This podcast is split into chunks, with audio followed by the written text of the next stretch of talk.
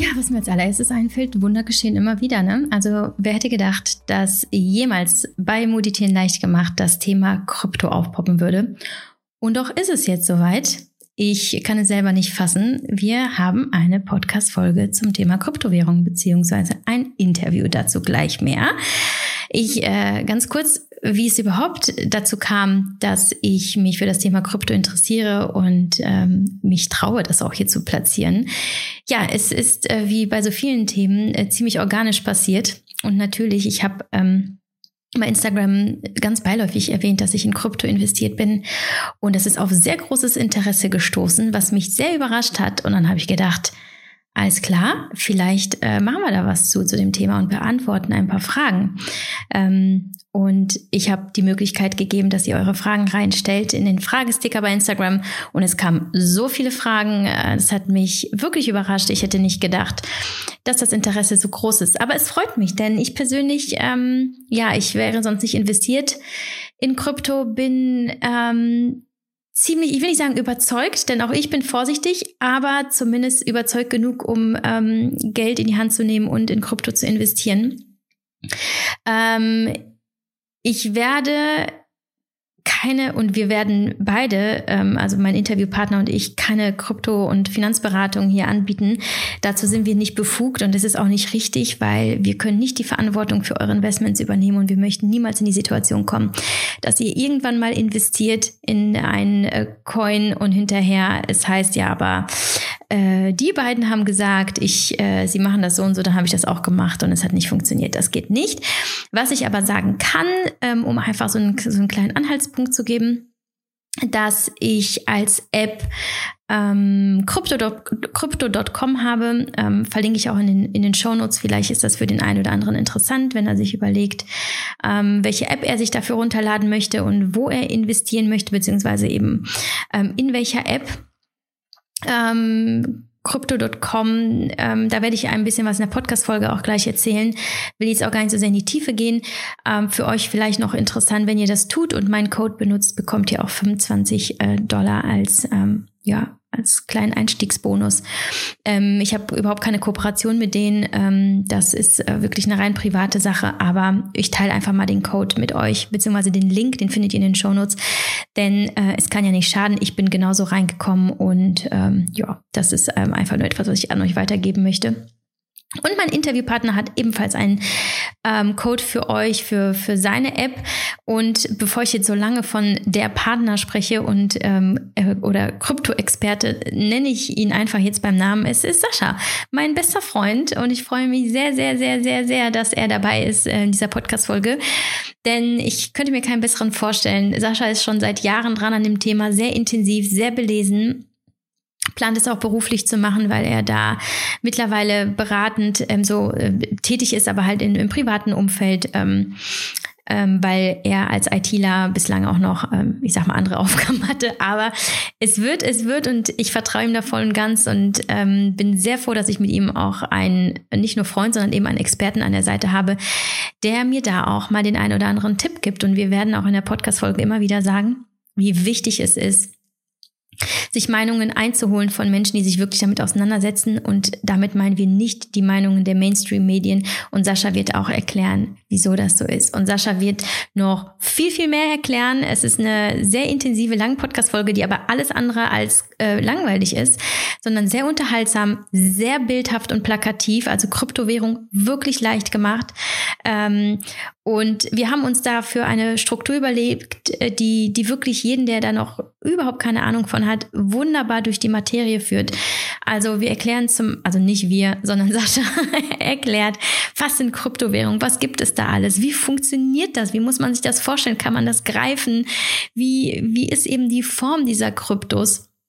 Dann aber auch, was brauche ich? Also was brauche ich an Informationen, um zu investieren? Also wie informiere ich mich am besten und wo informiere ich mich?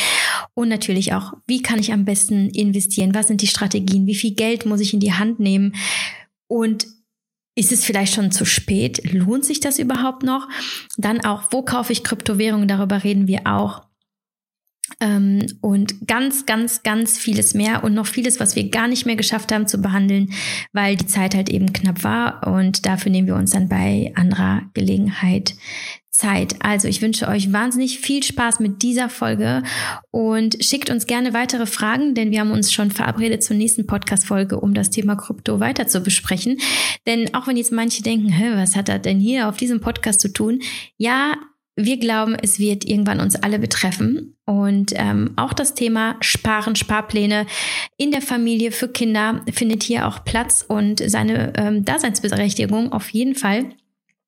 Und ich glaube eben, ähm, dass es zu einem guten Leben dazu gehört, auch ähm, seine Finanzen im Blick und im Griff zu haben und gut zu planen.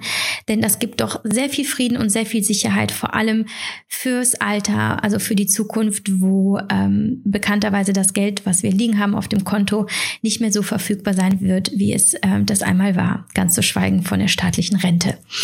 Daher ist es auf jeden Fall ein Thema, das hier hingehört und ich äh, freue mich sehr, dass ich das, dass es mir gelungen ist, ähm, hier äh, mit Sascha dafür äh, für die, zu diesem Thema zu sprechen und euch äh, da wirklich so ein Basic-Infopaket äh, zu geben. Und ja, ich wünsche euch damit ganz viel Spaß. Ähm, vielleicht nehmt ihr euch auch einen Stift und Papier zur Hand und macht euch Notizen, denn da sind sehr viele Informationen drin, die sehr, sehr wertvoll sind. So.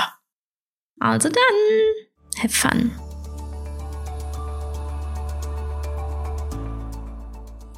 Worin ich außerdem investiere, ist AG1 bzw. Athletic Greens und das schon seit vielen Jahren und schon lange bevor ich eine Kooperation hatte mit Athletic Greens. Ähm, denn Athletic Greens ist sowas wie meine Nährstoffversicherung, ja, eine meine Gesundheitsversicherung. Ähm, das Getränk, ähm, das aktuell als das äh, umfassendste Greenspulver auf dem Markt gilt, das mir täglich das gibt, was ich brauche, um mein Immunsystem zu stärken, den Energiehaushalt, die Regeneration Regeneration, die Darmgesundheit. Es ist so einfach, kurz am Morgen angemischt und damit 75 wertvolle Zutaten eingenommen, darunter Vitamine, Mineralstoffe, Probiotika und vieles, vieles mehr, was uns eben in den äh, Kernbereichen unserer Gesundheit unterstützt. Und ich nehme das das ganze Jahr über, aber jetzt im Winter ist es ganz besonders wichtig, sich zu versorgen mit, ähm, ja, eben mit Nährstoffen, ähm, da der Bedarf einfach höher ist. Ganz zu schweigen davon, dass der Bedarf höher ist, wenn wir zum Beispiel eine Autoimmunerkrankung haben, wie ich sie habe. Und das ist auch der Grund, warum ich überhaupt mit Athletic Greens angefangen habe, um mich wirklich zu, zu versorgen.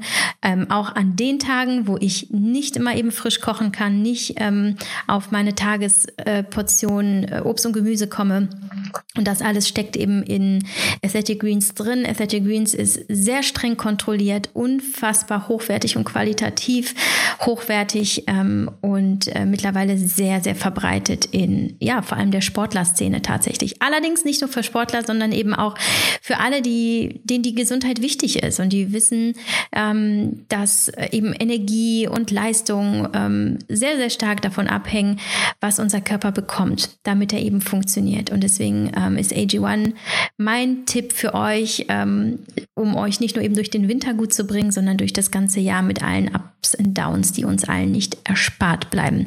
Ja, AG1 ist quasi ähm, ein kleines Rebranding. Athletic Greens ist gleich geblieben im Kern, aber ähm, AG1 ist jetzt eben der neue Name, um, der eigentlich sagt, das ist das einzige All-in-One-Supplement, das ihr braucht, denn da steckt alles drin, ähm, wovon der Körper wirklich profitieren kann. Ja, aber es gibt im äh, AG1 äh, Paket, das wir euch anbieten, noch Vitamin D3 dazu, denn das sollte man noch zusätzlich äh, supplementieren. Das tue ich auch sogar im, im Sommer, weil ich einen sehr hohen Verbrauch habe. Da würde ich euch auch empfehlen, euch mal testen zu lassen, mal zu gucken, wie euer Vitamin D-Spiegel ist, denn davon hängt sehr, sehr stark ab, wie fokussiert ihr seid, wie fit ihr seid und wie eure ganzheitliche Gesundheit ist. Und in dem, in dem Paket, das wir euch anbieten, ist auch ein Jahresvorrat an Vitamin D3 enthalten. Außerdem fünf Travel Packs mit AG1, eine Trinkflasche und eine schöne Keramikdose, in der ihr euer Athletic Greens, also das AG1, ähm, aufbewahren könnt. Am besten übrigens im Kühlschrank. Und als Hörerin oder Hörer meines Podcasts erhältst du eben dieses Paket zu einem besonderen Angebot mit eben zusätzlich Vitamin D3, fünf Travel Packs, einer Trinkflasche und einer schönen Keramikdose dazu. Und wenn du dieses Angebot annehmen und in Anspruch nehmen möchtest, dann ähm, geh einfach auf athleticgreens.com slash mamamoves wie mein Blog Mama Moves und ähm, du gelangst direkt zu dem Angebot oder du klickst einfach den Link unten in den Shownotes, dann kommst du auch direkt dahin.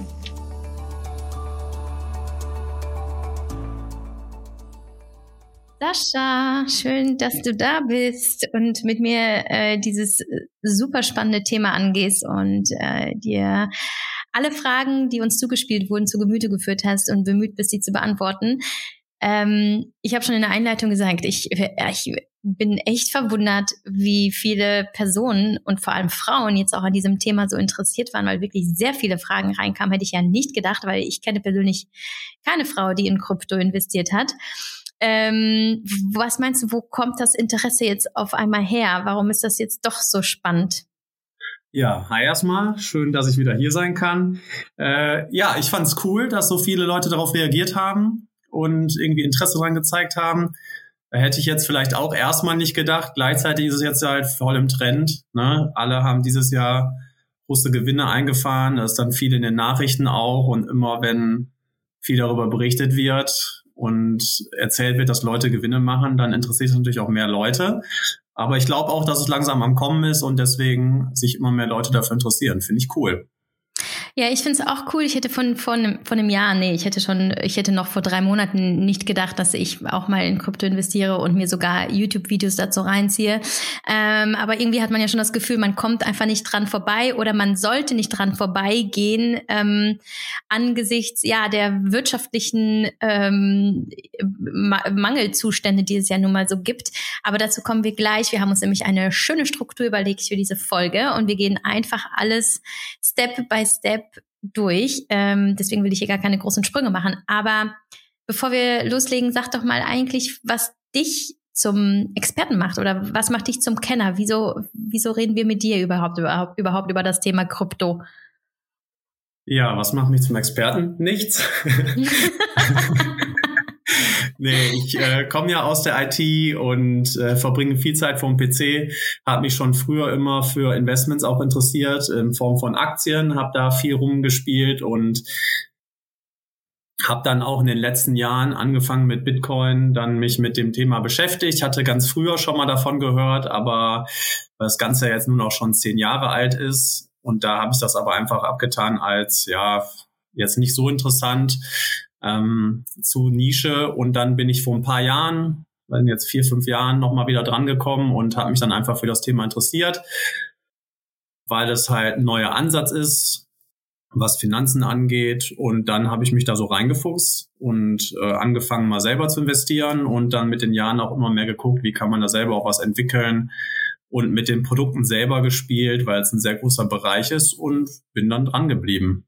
Ja, und gibst du das auch an irgendwelche Menschen weiter oder ist es eher etwas, was du so in deinem äh, privaten Umfeld, mich zum Beispiel, ähm, ja, so, so, ähm, ja, mehr oder weniger privat informierst?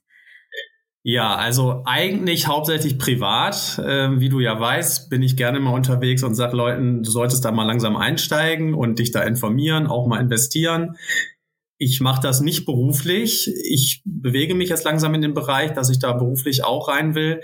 Eigentlich habe ich es aber dann immer nur privat gemacht, weil man ja auch vorsichtig sein muss. Man ist ja offiziell nicht befugt, da Investmentberatung zu betreiben. Und am Ende sollte auch jeder nur daran investieren, wo er sich wohlfühlt. Deswegen hält man sich dann zurück, wenn man zu laut wird und dann irgendjemand was kauft und dann geht es einmal runter und die Leute haben keine Geduld, dann kann man sich hinterher anhören, du hast doch gesagt. Und deswegen, ja, ich informiere gerne, aber ich dränge mich dann nicht so in den Vordergrund.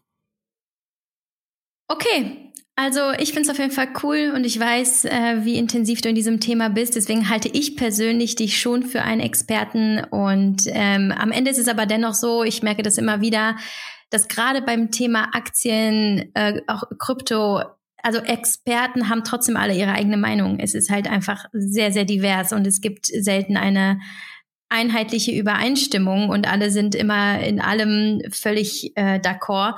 Daher auch hier nochmal der Hinweis, also ähm, es ist bei jedem Thema, das man sich äh, zu Gemüte führt, zu jedem Thema gibt es nochmal zehn verschiedene Fachbücher und die alle nochmal eine andere Theorie haben. Und auch hier kann es sein, dass, dass Meinungen abweichen. Aber darum geht's gar nicht. Wir werden vor allem so die Basics klären, denn das Thema Krypto gab es hier noch nicht auf meinem äh, Podcast. Und ich denke, wir sind damit ähm, am besten bedient, wenn wir einfach vor allem die, die wichtigsten äh, Punkte abhandeln und auf die eine oder andere Frage nochmal im Detail vielleicht eingehen, die reingekommen ist. Sascha, zunächst einmal, was sind überhaupt Kryptowährungen? Ich glaube, das war die meistgestellte Frage. Was ist es eigentlich? Was kann ich damit machen? Und wie, wie muss man sich das eigentlich vorstellen? Ja, genau. Die Frage kam echt sehr oft rein ist ja auch die Frage, die sich jeder erstmal stellt. Kryptowährungen, ja, es gibt sehr, sehr, sehr, sehr viele Kryptowährungen. Ähm, ich würde es jetzt am Hand von Bitcoin erklären. Bitcoin ist die erste Kryptowährung und auch die größte. Ist entstanden von der Idee her nach der letzten Finanzkrise 2008. Da hat sich ein Unbekannter, wer es ist, weiß man nicht. Man kennt nur ein Synonym, aber man weiß nicht, wer es in Wirklichkeit war hat äh, Bitcoin erfunden und die Theorie dahinter ist, dass es eine Alternative zum normalen Finanzsystem geben muss, wo halt hauptsächlich die Banken von profitieren und eigentlich keiner so genau weiß, was da im Hintergrund abläuft. Und transparent ist das Ganze auch nicht. Und deswegen hat sich jemand gedacht, ich erfinde Bitcoin, wo das genau anders läuft, nämlich bei Bitcoin, anders als in den Medien vielleicht immer breit getreten wird, ist alles transparent.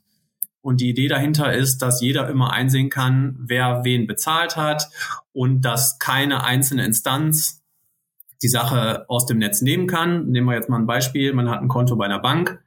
Wenn die Bank sich entscheidet zu sagen, wir existieren nicht mehr, dann hat man keinen, also es gibt eine gewisse Sicherheit mittlerweile seit der Finanzkrise, aber man hat eigentlich keinen Anspruch darauf, sein Geld wiederzubekommen. Die Bank kontrolliert alle Services, die sie anbietet und wenn die Bank sagt, nein, dann ist Ende. Das ist bei Bitcoin anders. Es gibt ganz, ganz viele Instanzen. Im Prinzip kann das jeder auch zu Hause machen, wo alle Informationen, die Bitcoin enthält, gespeichert sind. Und das heißt, kein einzelner Staat, keine einzelne Institution kann diese Informationen offline nehmen oder vom Netz nehmen. Das heißt, es ist schon mal eine große Sicherheit, weil das auf der ganzen Welt verteilt ist. Und das alles liegt, dem liegt zugrunde die Technologie Blockchain die liegt hinter allen Kryptowährungen, muss aber nicht nur für Kryptowährungen genutzt werden. Blockchain, wie der Name schon sagt, ist eine Kette von Blöcken. Muss man sich so vorstellen, auch jetzt wieder anhand vom Beispiel von Bitcoin. Ich habe eine Excel-Tabelle und da schreibe ich rein, wer wem Geld sendet. Also wenn ich dir jetzt Geld sende, wird das in diese Excel-Tabelle reingeschrieben und gespeichert. Jeder kann also für immer einsehen, dass ich dir Geld geschickt habe. Nicht mit echten Namen, aber meine Adresse hat deine Adresse Geld geschickt, das steht in der Excel-Tabelle. Und so geht das immer weiter, wenn Leute sich Bitcoin hin und her schicken, steht das alles in dieser Excel-Tabelle.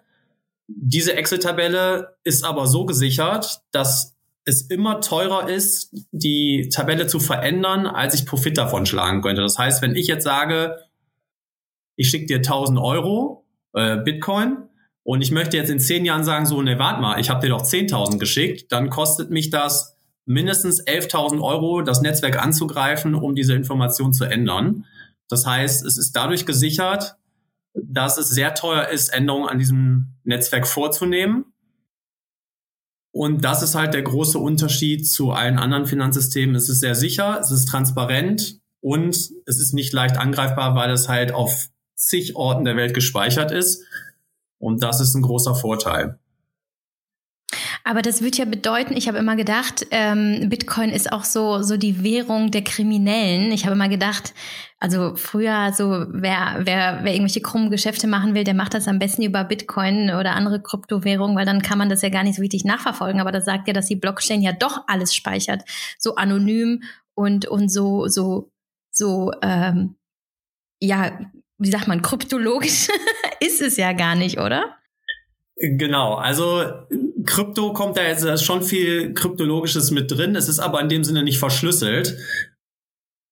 Ich weiß nicht genau, wo das herkommt. Ich vermute, die meisten Informationen, die so in den Medien oder von Politikern breitgetreten werden, ist halt auch von Leuten, die eigentlich keine Ahnung haben und nur weitererzählen, was sie mal gehört haben.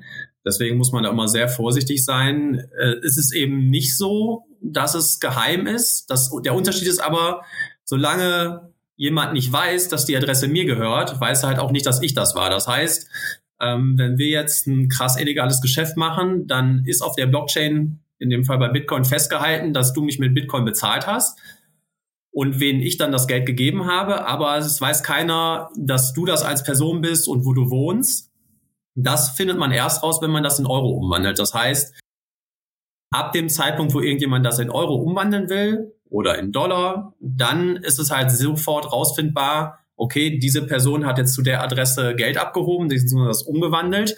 Und dann kann man halt auch immer sehen, was du gemacht hast. Der Unterschied ist halt, die Staaten, Banken und so weiter oder das FBI oder sonstige Sachen, die haben keinen Zugriff auf die Transaktion. Das heißt, bis ich das umtausche, können die nichts machen. Die können also nicht das Geld einfrieren, die können nicht sagen, äh, da kann nichts mehr passieren. Die können es nur beobachten, haben aber selber keinen Zugriff darauf. Das ist der große Unterschied. Am Anfang wurde es natürlich auch im Dark Web dann für solche Sachen genutzt. Aber da war die Technologie noch neu, bietet sich vielleicht an, aber es sind dann auch viele Leute, die das dann nicht in Staaten wie Russland umgewechselt haben, dann auch verhaftet worden dafür. Und ja, man darf nie vergessen, Bargeld kann man nicht nachvollziehen. Und also die, diese Geschäfte finden hauptsächlich auch im Bargeld statt. Deswegen, das ist einfach ein Gerücht, was sich lange gehalten hat und sich auch immer noch hält bei Leuten, die gegen diese Technologie sind. Eigentlich macht es aber keinen Sinn, illegale Geschäfte darüber so abzuwickeln. Okay, gut zu wissen. ähm, dann ändere ich nochmal meine Pläne. Nein, ja. Scherz beiseite. Ähm, jetzt hast du gesagt, es war quasi als Parallelgeldsystem angelegt worden nach dem Crash, Crash 2008. Ist das Prinzip aufgegangen? Ist es, ähm, funktioniert es? Ähm, hat sich das etabliert? Und ist es ein solides Parallelsystem? Ähm, und wo sind dann letztlich die Vorteile, wenn dem so ist? Wo sind die Vorteile gegenüber äh, dem konventionellen Banksystem? Ja, also schwierige zu beantwortende Frage, ob sich das jetzt bewährt hat, äh, ob das Konzept aufgegangen ist. Es war ja erstmal eine wissenschaftliche Arbeit, die das Ganze hat sich in den letzten Jahren extrem entwickelt, wie das Computerbereich immer so ist. Also es ist halt kaum noch was so, wie als es 2011 erfunden wurde. Und es gibt halt auch ganz viele weitere Kryptowährungen. Bitcoin als Wertaufbewahrung hat sich bisher schon invest ich sag mal, bewährt. Denn auch wenn es jedes Jahr Schrei gibt, Bitcoin geht auf Null und das ist alles ein Betrug, hat es sich bisher durchgesetzt und der Wert ist nicht auf Null gegangen und mittlerweile sind halt sehr viele große Institutionen mit drin, alle Leute, die irgendwie Geld investieren, irgendwelche Fonds, gehen da mittlerweile rein oder wollen rein, können teilweise nur aufgrund der rechtlichen Lage nicht. Aber eigentlich ist schon alle Leute, die irgendwie in diesem Bereich tätig sind, sind dabei. Warum? Was ist der Unterschied zum normalen Währungssystem? Also Bitcoin hat halt keinen stabilen Kurs. Das heißt, in dem Sinne, was man als Währung versteht, so Euro, Dollar kennt man ja so. Jeder denkt, der hat immer den gleichen Wert. Die Währungen haben auch unterschiedliche Werte, aber schwanken halt nicht so groß wie Bitcoin. Deswegen könnte man jetzt denken, okay, das Thema Währung gescheitert, aber es ist, hat sich mehr so entwickelt als Wertaufbewahrung. Und es ist halt so, es gibt oder es wird niemals mehr als 21 Millionen Bitcoins geben. Aktuell gibt es 19, irgendwas Millionen. Und die Ausschüttungen, also das neue generiert werden, das verlangsamt sich alle vier Jahre und es sind dann erst 2100 circa alle 21 Millionen Bitcoin ausgeschüttet. Das ist natürlich ein großer Unterschied, was man auch gerade jetzt in der Corona-Zeit sehen kann zum normalen Geldsystem. Niemand kann, egal wie kann nicht diese Menge verändern? Es ist unveränderbar. Beim normalen Geldsystem sieht das anders aus. Es wird halt immer mehr Geld ausgeschüttet. Deswegen gibt es Inflation, also Geldentwertung.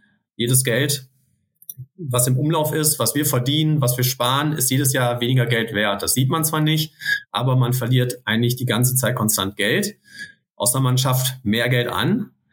Und das ist bei Bitcoin nicht so. Und das Tolle an Bitcoin jetzt, gerade warum es auch vielleicht in den letzten Jahren nochmal so interessant wurde, ist, es lässt sich nicht ändern, die Geldmenge lässt sich ändern. Also man hat es jetzt vielleicht mitbekommen in Nachrichten durch Corona, in Amerika der Dollar und in Europa der Euro. Es wurde halt quasi die Geldmenge verdoppelt. Es wird ohne Ende Geld gedruckt.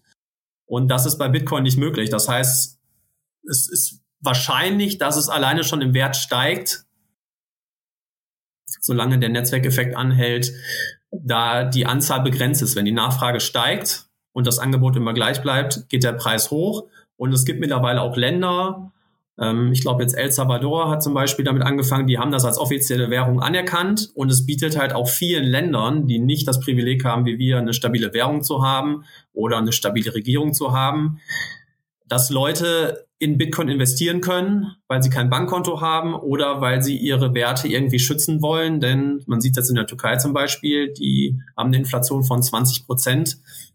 Das heißt, man verliert in einem Jahr, ohne was zu tun, 20 Prozent seines Geldes. Oder das Regime wechselt und das, die Konten werden eingefroren und man hat gar kein Geld mehr. Und da bietet Bitcoin enorme Vorteile und wird dementsprechend auch immer mehr genutzt. Das heißt, es hat sich schon durchgesetzt. Ob es sich auf lange Zeit durchsetzen kann, kann man natürlich nie mit genauer Gewissheit sagen. Aber bisher ist es so, alle, die immer gezweifelt haben oder in regelmäßigen Abständen geschrieben haben, so ja, das ist alles Betrug, die lagen bisher zumindest falsch. So, so spannend. Was ich mich aber direkt frage, ist, warum begrenzt man denn eine Währung, die so vielversprechend ist, auf 21 Millionen Bitcoins. Also warum tut man das? Ist es so ein random Game, ähm, einfach mal so festgelegt? Was ist der Sinn dahinter?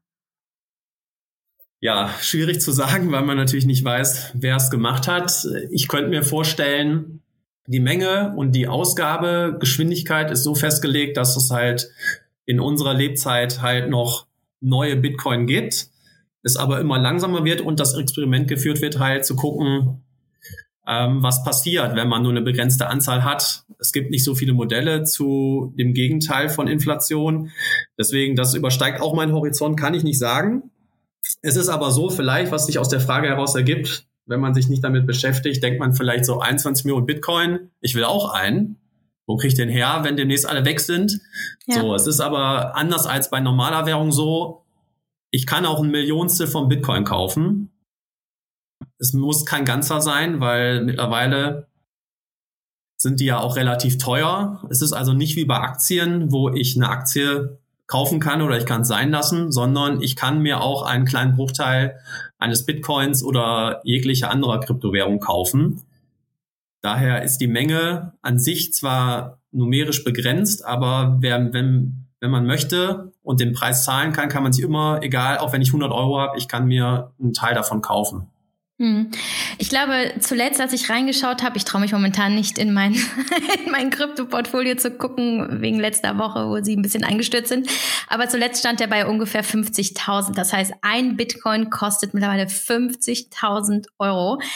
Jetzt erklär mir mal, wie kommt es zu diesem Preis? Also wie entsteht eben diese, diese, diese Preisstruktur, Kultur? Wie entscheidet sich das? Wie, wie hoch der ist? Ich meine, Klar, es ist natürlich auch eine Frage des Kaufs und der Nachfrage, ähm, aber dennoch, vielleicht kannst du mal kurz erklären, wie wird der Preis von Bitcoin festgelegt und was lässt ihn steigen oder fallen? Auch eine interessante Frage. Das ist ja mittlerweile so komplex wie beim normalen Finanzsystem. Durchsteigen ist da schwierig. Allgemein gilt immer Angebot und Nachfrage bestimmen den Preis. So, jetzt habe ich 18 Millionen im Umlauf dann rechne ich schon mal ein paar Millionen weg von, Leu von Bitcoins, die vielleicht gar nicht mehr, keiner mehr Zugriff drauf hat. Man hat es vielleicht in den Nachrichten öfters mal gehört. Das sind die Geschichten, die immer gerne erzählt werden, wo Leute ihre Festplatte verloren haben und jetzt zwei Milliarden auf der Müllheide liegen haben. Ähm, das verunsichert, also kann man da vielleicht mal kurz drauf eingehen, verunsichert viele Leute, weil sie immer denken, ja, was denn mir das passiert? Muss man sich so vorstellen, habe ich jetzt zu Hause bei meiner Oma die hat ganz viel Sachen sich angesammelt. Jetzt äh, verstirbt die Oma und ich sage, okay, kann ich hier alles nichts mit anfangen. Die Sachen kommen weg, außer die Sachen, die ich schön finde. Und zehn Jahre später erfahre ich dann, da war eine Vase dabei, die hätte ich jetzt für 50 Millionen verkaufen können. Da kann man sich jetzt drüber ärgern und sagen, hätte ich mal aufbewahrt. Aber das Ganze liegt so weit zurück. Es war halt damals nichts wert man kann nicht alles im Leben aufbewahren in der Hoffnung, dass es irgendwann mal sehr viel Mehrwert ist. Deswegen, das sind Geschichten, natürlich tut das den Leuten weh, aber wenn man sich jetzt, und es war auch eine ganz andere Zeit, das heißt, man kann sich jetzt auch viel besser davor schützen. Ähm, es gibt ganz andere Möglichkeiten. Ähm, wird man jetzt wahrscheinlich auch besser aufpassen. Also wie ergibt sich der Preis? Gibt ganz viele Bitcoin, die wahrscheinlich gar nicht mehr, also wo niemand mehr drauf Zugriff hat, die liegen also tot rum. Da wird auch niemand mehr jemals drankommen. Dann gibt es ganz viele Leute, die haben früher investiert, die wollen gar nicht verkaufen. Und es gibt aber immer mehr Leute, die Bitcoin kaufen wollen. Sei es Länder, sei es große Institutionen und irgendwie müssen die an Bitcoins kommen. Es kommen nur langsam neue dazu. Und je nachdem, wie bereit die Leute sind, ihre Bitcoin zu verkaufen, desto mehr steigt oder sinkt der Preis. Also wenn mehr Leute haben wollen, aber weniger Leute abgeben wollen, dann äh, sinkt oder fällt der Preis. Dann manchmal, also alle paar Jahre kommt es ja vor, dann wird halt sehr viel darüber berichtet, dass der Bitcoin dann extrem ansteigt in kurzer Zeit. Äh, noch extremer, als das manchmal bei Aktien der Fall ist, weil einfach weil der Markt noch kleiner ist das ist einfach ein, ja, ein Netzwerkeffekt.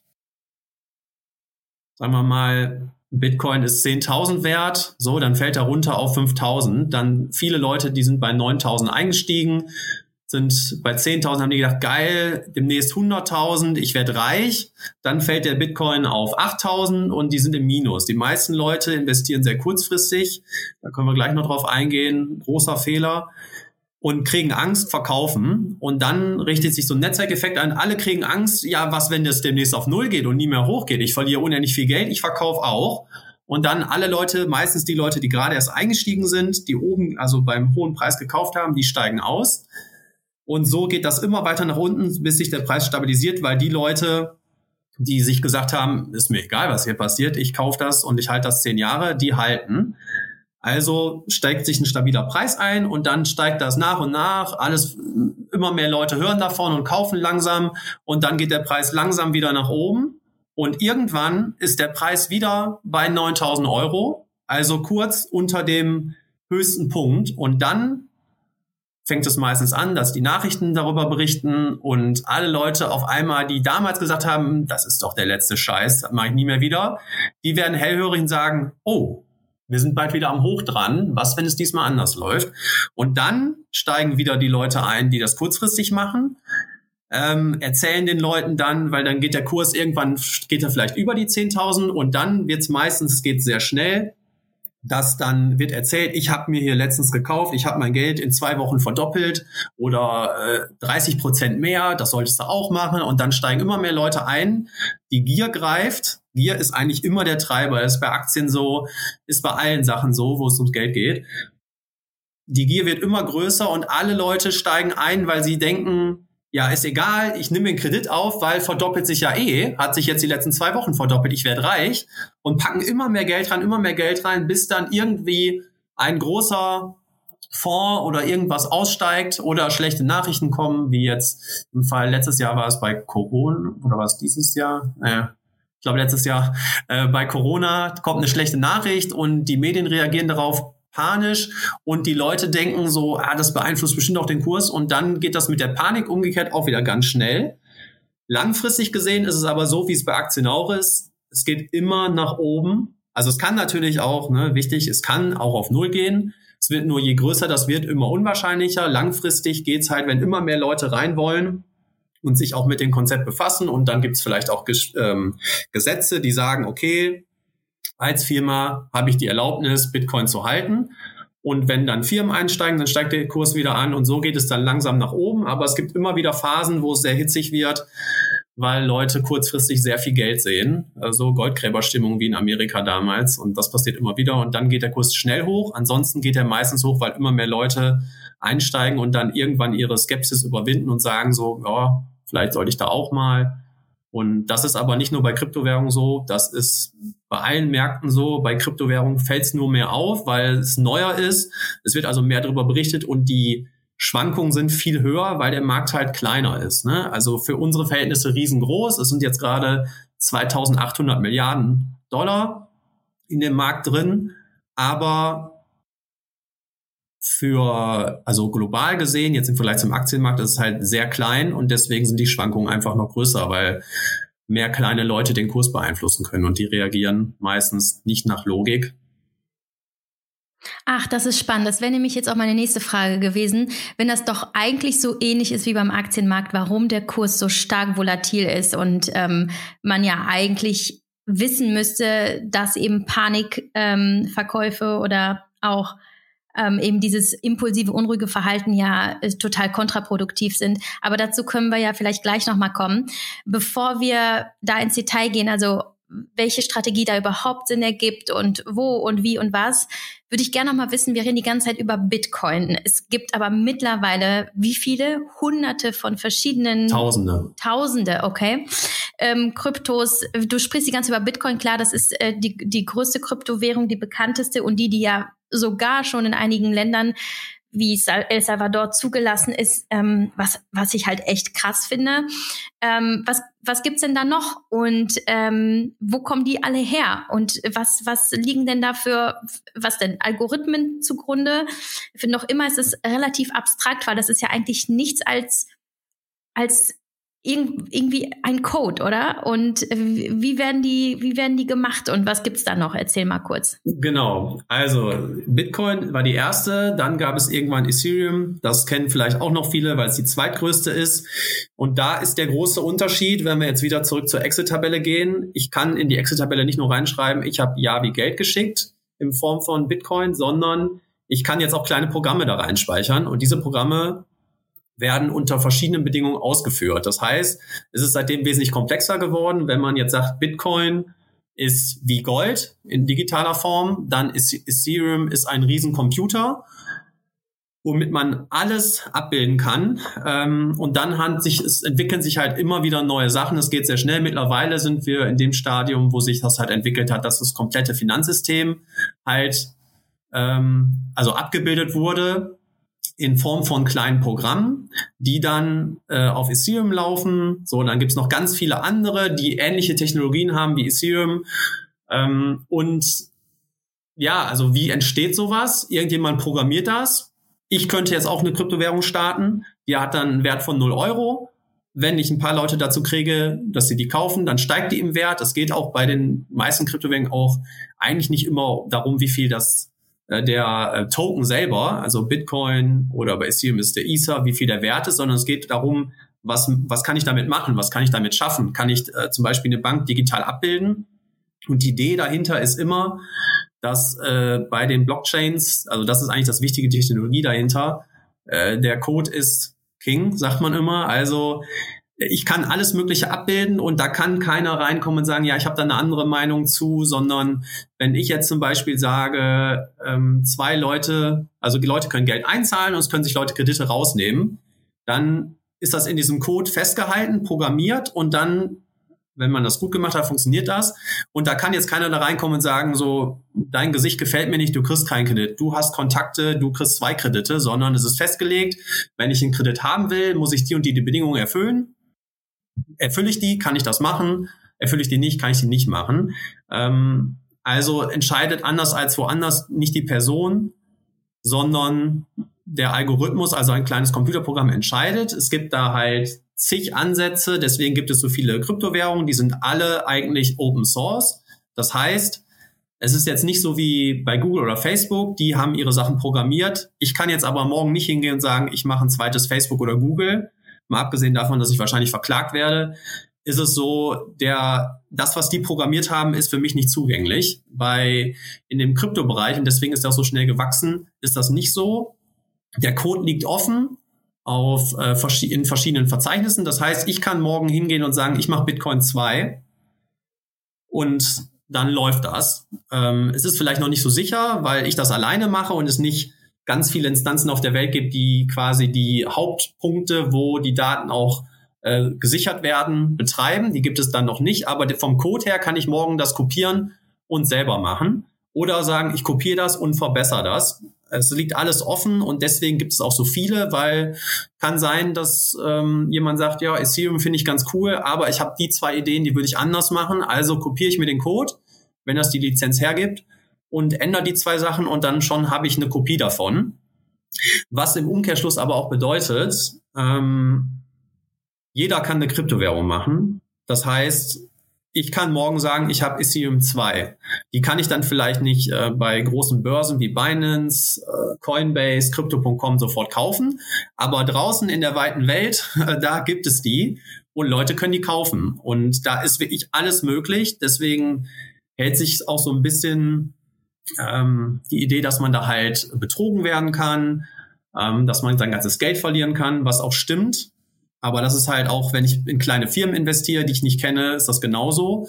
Ähm, vielleicht ist es ein bisschen aufwendiger, eine Firma zu gründen, aber man muss schon aufpassen, denn nur weil es eine Kryptowährung ist, heißt nicht, dass die, vielleicht ist Technologie sicher, aber die Person, die dahinter steht, die kann halt auch morgen sagen, ich drehe den Hahn ab und äh, euer Geld ist meins. Ähm, aber theoretisch kann jeder morgen sehr viele Kryptowährungen erstellen.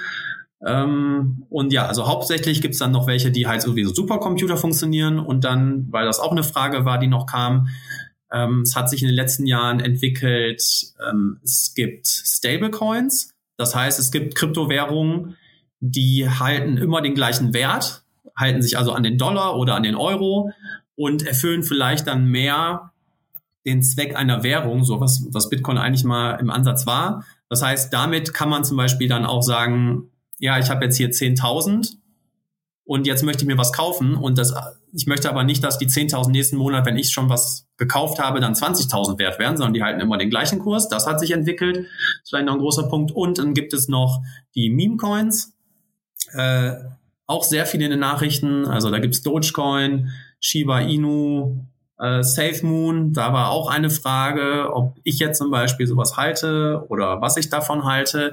Das sind einfach Währungen, die aus Spaß erstellt wurden, eben weil jeder das machen kann. Und wenn sich darum eine Community entwickelt, dann steigen da vielleicht Leute ein und kaufen die. Ähm, aber gerade da muss man aufpassen, die sind dann halt oft, es ist eine Kultur, in der Kultur steckt man aber nicht drin, außer man ist da in diesen Gruppierungen irgendwie im Internet mit drin. Das heißt, wenn man selber davon hört, ähm, dann ist der Trend eigentlich auch schon abgefahren. Ähm, und meistens ist es so, ein paar Leute halten halt sehr, sehr viele Coins. Also wenn es dann 10 Milliarden gibt, halten die davon 8 Milliarden. Und dann kommt es irgendwie in die Nachrichten oder der Elon Musk, der postet hier über Dogecoin und dann kommen, oft ist es durch junge Leute getrieben, die kommen dann auf die Idee, okay, da mache ich mit. Kann man auch, wenn man Spaß dran hat, aber zu denken, man kann da sehr viel Geld machen, wenn, weil wenn immer, wenn ganz wenige Leute den Hauptteil äh, der Investitionen oder in dem Fall der Währung halten, wird es gefährlich, wenn einer von denen verkauft, weil der, wenn der seinen Teil verkauft und hat halt 20 Prozent, dann ist der Kurs im Prinzip danach auf Null. Und äh, das sind so Trendwährungen, die einfach nur aus Spaß da sind, die haben eigentlich gar keinen Zweck, außer dass man früher in Foren damit irgendwie bezahlt wurde gegenseitig, dass man eben gesagt hat, hier aus Spaß hast du eine Million und jetzt sind die auf einmal viel wert. Muss man aufpassen. Oft sind die auch extra so, es fällt einem, wenn man sich ein bisschen damit beschäftigt, vielleicht auf, der Kurswert, also der Wert von so einem Coin ist dann immer sehr, sehr, sehr niedrig. Der kostet dann irgendwie 0,0000001 Cent. Warum ist das so? Weil dann halt viele Leute auf die Idee kommen zu sagen, boah, okay, ich kaufe mir den jetzt für 1000 und wenn der dann so viel wert wird wie Bitcoin, dann bin ich unendlich reich. Da leider funktioniert das nicht, denn ähm, der Wert einer Währung bestimmt sich nicht dadurch, ist bei einer Aktie genauso. Es ist nie, es ist eigentlich egal, wie wert, wie teuer ist ein Bitcoin, wie teuer ist eine Aktie. Entscheidend ist, wie viel gibt es davon. Also wenn, wenn es 10 Milliarden gibt, ja, und einer ist 0,0001 Cent wert, dann ist insgesamt, wenn alle verkauft sind, ist das Ganze trotzdem sehr viel wert. Und wenn jetzt ein Coin zum Beispiel 10 Euro wert wäre, dann wäre ja automatisch das ganze Projekt schon äh, was hatte ich jetzt gesagt, 10 Milliarden, wäre dann äh, 100 Milliarden wert. Und dann, also es geht immer nicht darum, was ist ein einzelner Token wert, sondern es geht darum, wie ist das ganze Projekt zu bewerten. Also die Anzahl der Token mal den Preis des Tokens. Ähm, ja, muss man aufpassen. Also es gibt halt wirklich alles in dem Bereich, ähm, sehr, sehr viele Projekte, die alles Mögliche abbilden. Ne? Also es gibt äh, das Finanzsystem, es gibt Spiele mittlerweile, es gibt einfach Sachen, die nur aus Spaß da sind. Es gibt Sachen, die sind einfach nur dafür da, wenn Leute Geld da reintun, dass sie es verlieren. Also es gibt alles.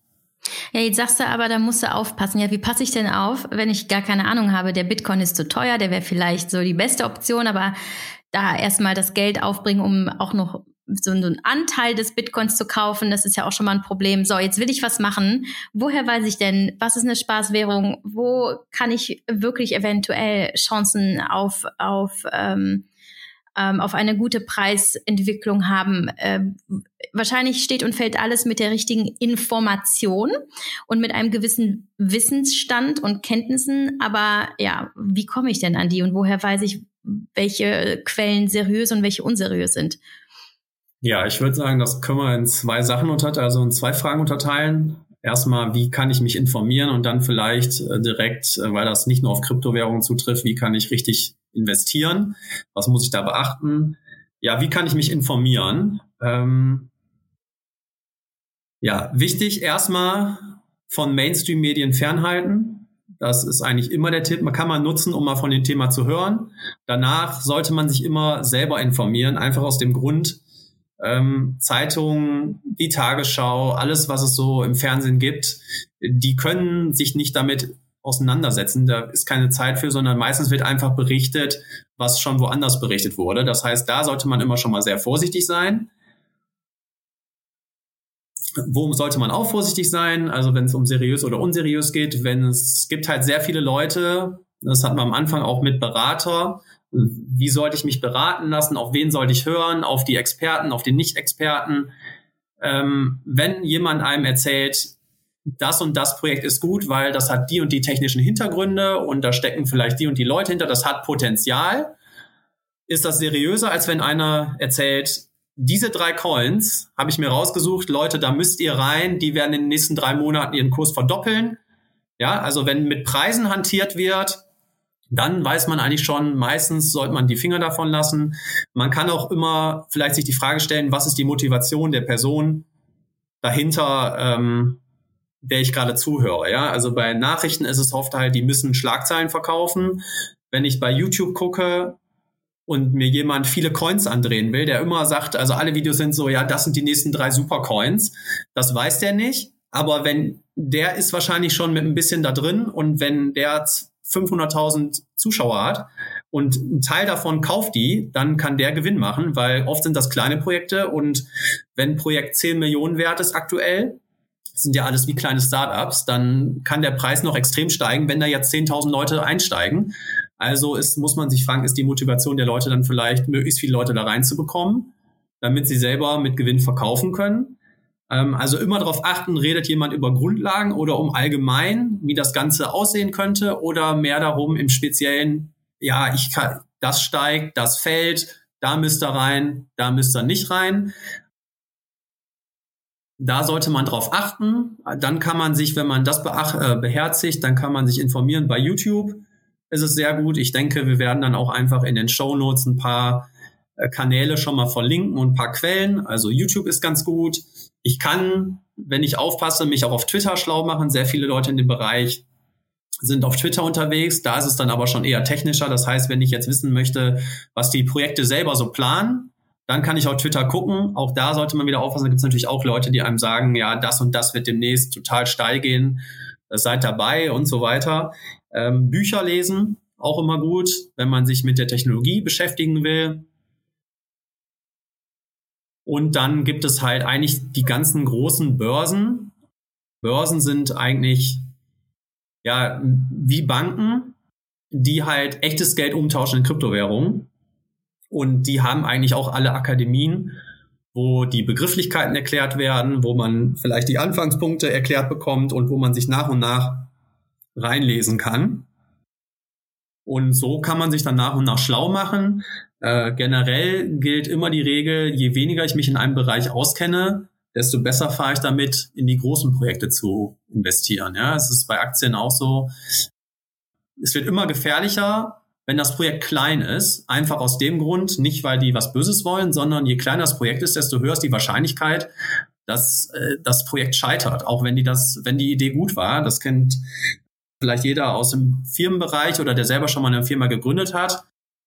Nur weil man eine gute Idee hat, heißt das nicht, dass das auch am Ende klappt. Und wenn, wenn ich viel Geld habe, kann ich natürlich sagen, pass mal auf, unwahrscheinlich, dass das klappt, aber wenn es klappt, dann ist das ein richtiger, äh, ein richtiger Knaller. Ich gebe dir ein bisschen Geld. Aber wenn man jetzt sein ganzes Geld da reinsteckt, in der Hoffnung, dass man da die Lotterie gewinnt, dann ist das sehr riskant. Also ist man, dann fährt man dann besser, wenn man in die Sachen, in dem Fall jetzt bei Kryptowährungen, Bitcoin, Ethereum, das sind die ganz großen. Wenn ich da mein Geld reinpacke, vielleicht ist die Chance auf eine sehr hohe Rendite nicht ganz so hoch, also auf sehr hohen Gewinn. Aber die Wahrscheinlichkeit, dass ich all mein Geld verliere, ist auch geringer. Und das ist eigentlich der wichtigste Aspekt vom Investieren. Man sollte nicht darauf gucken, dass man sein Geld verdoppelt, sondern dass das Geld zwar im Wert steigt, aber auch noch da ist mit hoher Wahrscheinlichkeit. Also so kann man sich informieren. Man muss einfach darauf aufpassen, wem man zuhört und dann vielleicht sich immer wieder fragen, so, warum sagt er das alles? Und wenn der anfängt von Kursschwankungen zu reden oder Kurspreisprognosen, keiner weiß das. Ich, niemand weiß das, egal wie gut man ist. Es gibt Leute, die können vielleicht ein bisschen Tendenzen erkennen, aber wissen tut's keiner, egal in welchem Bereich. Und da sollte man dann vorsichtig sein. Ja, okay. Ähm, das kann jetzt ein bisschen Mut machen, aber gleichzeitig auch äh, verunsichern.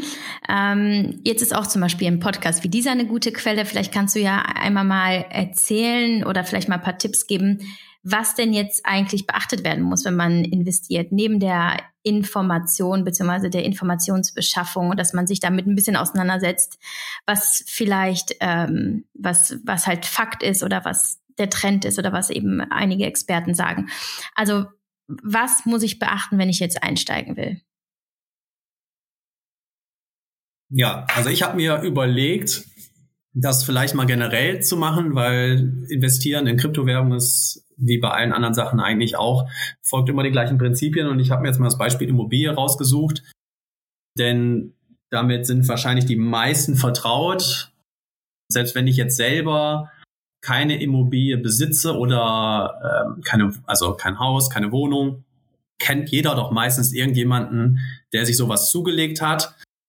Oder es ist zumindest akzeptiert, dass das eine Methode ist, um sein Geld zu investieren. Und oft wird da auch so, das ist ein großer Vorteil, warum man da vielleicht auch nicht so Angst hat. Es wird da selten negativ darüber berichtet. Das heißt, wenn Leute jetzt eine Immobilie sich zulegen und irgendwie in die Zwangsversteigerung müssen, weil sie pleite gehen oder weil Fusch am Bau ist, dann wird da eigentlich nie darüber berichtet, so man sollte keine Immobilien kaufen, weil der ganze Sektor ist gefährlich, sondern wird halt nüchtern berichtet, so ja, Pech gehabt, das ist jetzt schlecht gelaufen für euch. Ist natürlich richtig bitter, aber das heißt nicht, dass der ganze Markt an sich ähm, negativ ist. Das heißt, deswegen sind Immobilien stehen oft im sehr guten Licht.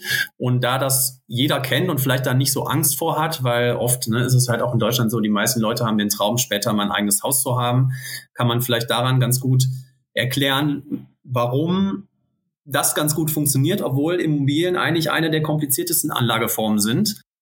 Und einer der Gründe ist, wenn man sich ein Haus kauft oder eine Wohnung zulegt, die kauft man nicht einfach so, sondern man informiert sich. Das heißt, ich gucke mir mal mindestens die Immobilie an ich muss vielleicht nicht alles verstehen, was so ein Haus beinhaltet, ja, die Technik dahinter, ähm, Leitung und so weiter, aber ich gucke mir das Haus an, wo liegt das, in welcher Lage, wie ist die Bausubstanz, könnte das im Wert steigen, dann habe ich das Glück, dass noch jemand anders das prüft, weil die Bank will meistens wissen, ist das Haus das Geld wert, weil man nimmt sich meistens einen Kredit. Ja, das heißt, äh, der erste Schritt ist schon mal, es wird sich das Objekt, was ich in das ich investiere, wird sich angeguckt und recherchiert und es wird nicht im Impuls gehandelt, sondern ich überlege mir gut, möchte ich das kaufen, ja oder nein? Und es geht dabei auch nicht darum, ich möchte in zwei Jahren mein Geld verdoppeln, sondern es geht darum, ich möchte mein Geld cleverer anlegen, als es aufs Konto zu legen und Miete zu zahlen. Und ich möchte im Optimalfall, dass es irgendwann abbezahlt ist und halt mehr Geld wert ist. Aber ich habe nicht das, die Absicht, hier kurzfristig mein Geld zu vervielfachen. Das heißt, äh, die, ich habe mich informiert und ich mache das aus einem guten Grund, denn ich habe mir überlegt, warum ich investiere. Und ich habe mir überlegt, wie lange ich investiere. Also liegt eigentlich immer festgelegt, so, ich habe so und so viele Jahre Kredit. Klar kann ich das Haus vorher verkaufen, aber eigentlich haben alle das Ziel, ich mache das so und so viele Jahre und sind dann sehr diszipliniert. Warum? Weil die Bank sagt einem, wir wollen das Geld monatlich und ohne Wenn und Aber. Das heißt, ich werde von extern schon angehalten, hier regelmäßig was zu bezahlen, weil ich es mir sonst auch gar nicht leisten könnte. Und das mache ich auch. Und vor allen Dingen regel ich meine Ausgaben dementsprechend. Das heißt, wenn ich jetzt 1000 Euro für den Kredit bezahlen muss, dann wird erst 1000 Euro für den Kredit bezahlt und dann kommen meine Ausgaben. Es kommt, ist nicht so, dass ich erst mein Geld ausgebe und dann sage, ach, scheiße, ich habe gar kein Geld, um jetzt noch zu investieren, ist ja alles weg, sondern es ist die richtige Reihenfolge, erst die Investition und dann wird der Rest ausgegeben. Auch ein wichtiger Faktor. So, was ist noch ein wichtiger Faktor? Wenn man sich ein Haus kauft, eine Wohnung kauft, gucke ich mir jeden Tag den Preis an. Ja?